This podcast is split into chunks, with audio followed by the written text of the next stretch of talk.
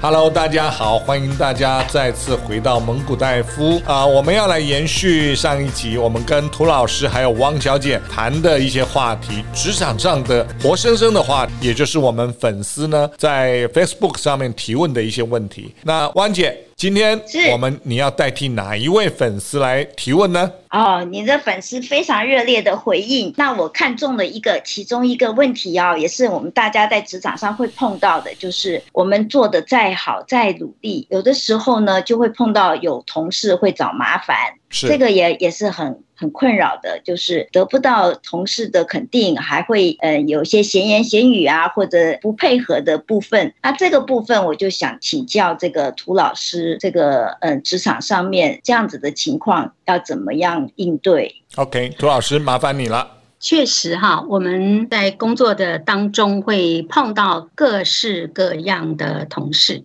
有些同事呢，他们很好相处，但是有些同事你可以感觉得到。他就是冲着你来的，只要你从他的旁边经过，你永远可以感觉到你的背后有一双锐利、很冷的眼睛，等着你出什么笑话。那怎么办呢？在我们讲怎么办之前啊，我觉得有一个问题，我会需要你认真的思考：你在这家公司会待多久？因为这个会决定你怎么看这个找麻烦的同事，对吗？很多时候，我们觉得我们好不容易进到一家很好的公司，是我们很喜欢的，不管是我们工作的内容啦，或者是整个公司的未来发展是一个我们想要的。那我要不要因为有一个或两个专门找我麻烦的同事，我就把我的大好的前程有没有受到影响呢？当然，我必须讲，工作八小时在这里，我相信每一个人都希望自己能够在这里的时候，好，可以专心的放在重要的事情上，而不是要分心的来去提防谁，或者是要去消化谁给你的气受。那怎么办呢？这个日子要怎么过呢？如果您的想法是说，对，我打定主意，我不要受到你的影响。你要有个决心，好，这点很重要。那我看看到很多人呢，他很容易受影响。今天那个那个谁谁谁在他的面前又跑去跟谁谁谁讲了什么？那接下来这个讨厌你的人，他背后又找了谁做了些什么事？似乎这样的疫情新闻占据了他所有的心思意念。那最后亏大的是谁？是我们自己，对不对？所以我这边要跟大家讲一下，你有几个选择。第一个选择叫做受害者，你把你自己当做一个倒霉鬼，反正你就是到那边，你你就在工作上，你总是会受到他的欺负，找麻烦。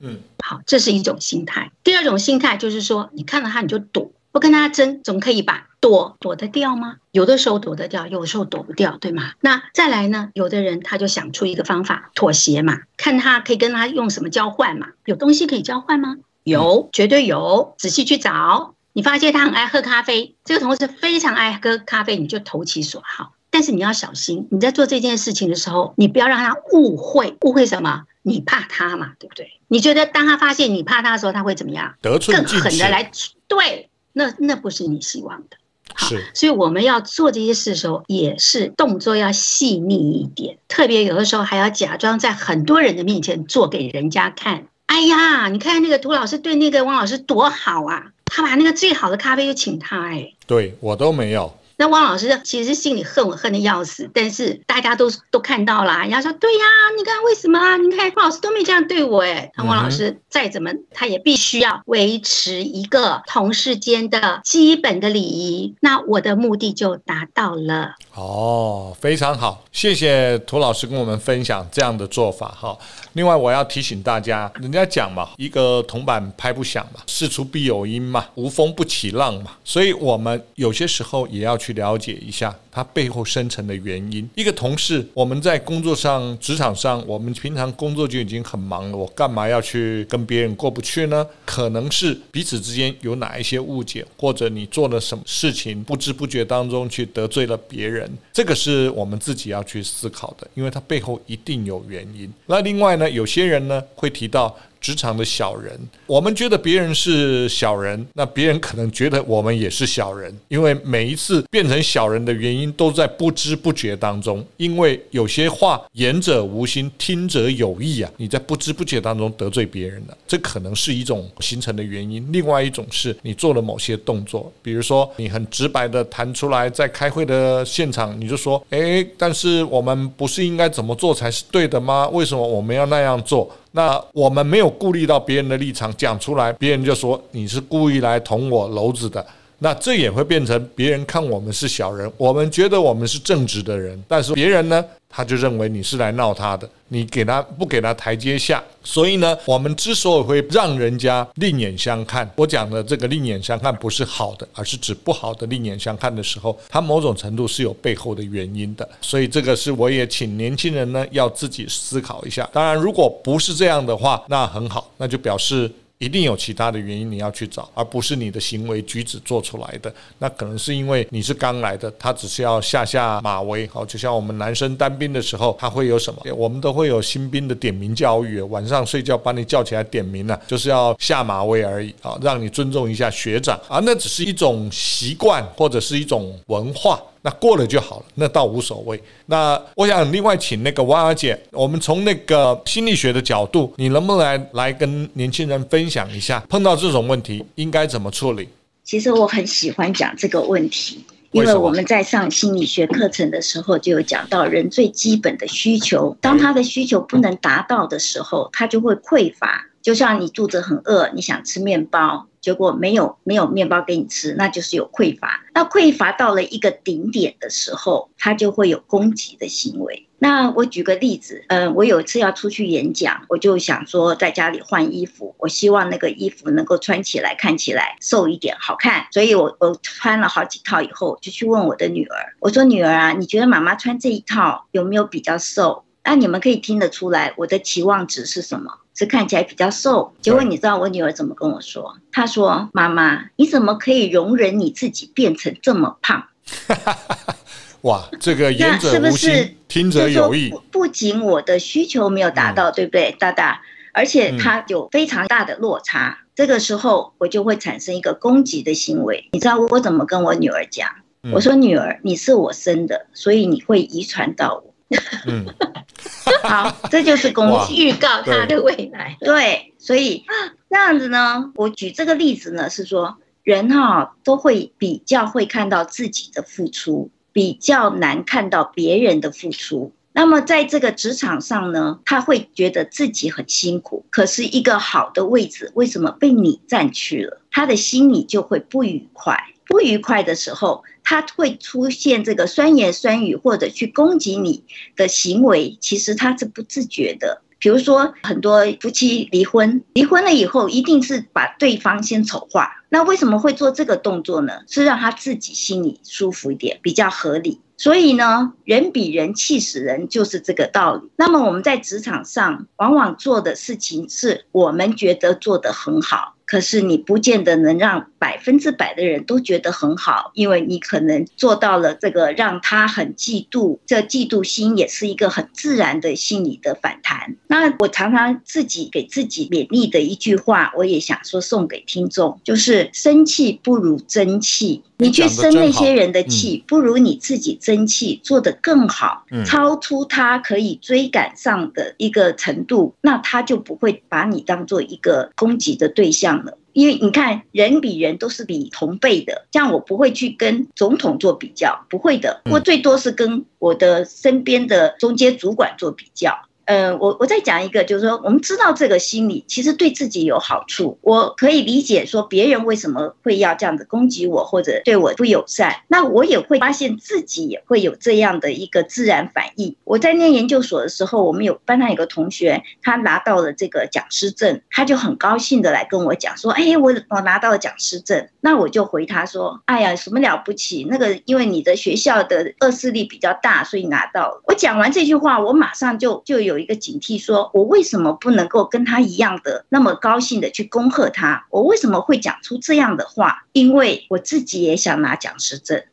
所以在这个失落的上，我觉得我我在学校的功课比他强，我觉得我教书的方法比他好。然后呢，他为什么可以拿到讲师证，我没有拿讲师证？这个是自己反省的时候才会发现。那很多人不理解这样子的一个人心或者人性的话，那就会在这个点上面生人家气。也许还好，我那个同学那个男生很大拉拉的，他根本没发现我在嫉妒，他根本没发现。那如果人家对方发现了，是不是这个朋友就会觉得说我不是一个很好站在他的角度去替他欢喜的一个朋友？所以我觉得这个社会比较心理，这个是存在在社会上的。那大家。可以理解这样子的一个情况是不能够避免的。先把自己做好，要做一个争气的人。很好，做一个争气的人比做一个容易生气的人好太多了。但是我们毕竟是人啊，叫我不生气，我怎么可能？我还是会生气啊。但是我觉得生气可以，就气一个小时就要放下，你就要去思考是什么样的原因让你生气，对方做了什么行为。其实有些时候在职场上。我们要懂得分析情境，分析别人的行为、别人的思维，他这些行为跟思维背后的目的是什么？那我们尽量想成是正面的，因为如果你让负面情绪占据了你的心情，那你整天都不能争气，因为坏心情害了你，你会一直在那边打转。那我们呢，比较好的做法呢？我以前常讲，沟通最大的问题是什么？沟通最大的。问题就是我们都在如何想，想要如何回应别人的行为跟举止，而不是去了解别人背后的原因或者是想法。那当然就会产生思考跟沟通上的落差。一旦呢有了这个落差以后呢，我们就不容易有客观的思维来看事情，我们就会陷入一个你来我往，大家互相竞争较劲的一个角度。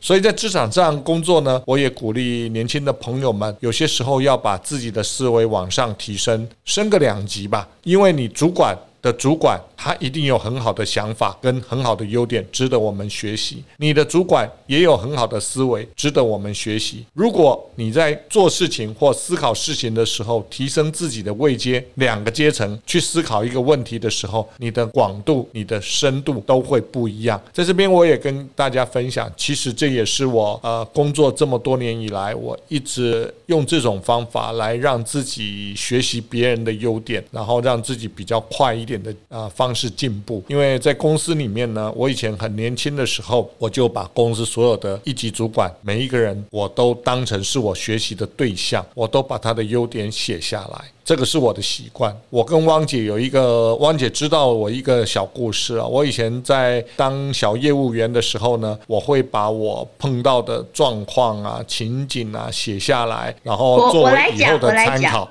啊，这这个小故事我们可以做 ending 哈。对，但是我们剩两分钟，是一分钟就讲完了。好，就是话说三十年前，在这个戴夫大大在做业务员的时候，他有一天在我的办公室面前，他坐下来，大大你很年轻的时候，我也很年轻哦，各位哈。对。那他就跟我讲，你那时候二十五岁。他说：“王小姐，我有一样东西从来没有给人家看过，我想给你看。”然后我就想说，天哪，他要拿什么东西给我看啊？然后就看到他弯下桌子底下拿东西，我好紧张哦，我不知道他拿，他要他要掏出个什么东西给我看，就他就把他的零零七手提箱放在我桌上，然后打开来，从里面拿开一个笔记本。然后摊开来，然后他就说：“方小姐，这是我今天呢去上了什么什么课，我这个上课的心得，他要跟我分享。所以他给我很很深的一个印象，就是戴夫大大非常的好学，而且呢，他会把他的所学的东西很条理、很逻辑化的呃整理出来。那我也很荣幸可以第一个，好，他没有给别人看过，给我看了他的学习的一个心得。今天呢。”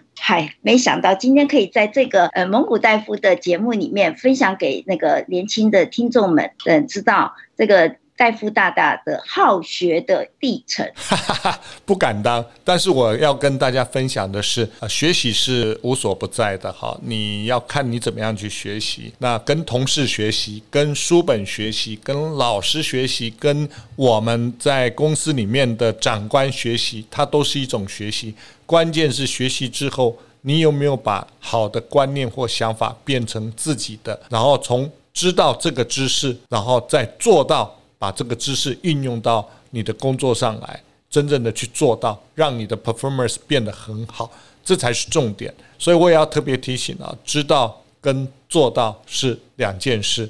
你知道了一百种功夫，你只会做一种，那你还是只会一种，一百种对你没有意义。所以这个是我们年轻人很值得年轻朋友们要很明确的知道自己的一些相关的技能和学习，努力不断的每天学习，自然而然就会往成功道路迈进。今天谢谢啊、涂老师，谢谢汪小姐的时间。那。下一集我们再来跟大家一起讨论另外一个话题，希望对各位都有帮助。当然，你有任何的问题，还是欢迎你在我们 Facebook 上留言啊！也别忘了听完蒙古大夫以后给我们五星按赞，谢谢大家，谢谢，拜拜。谢谢，期待大家的留言。拜拜，拜拜。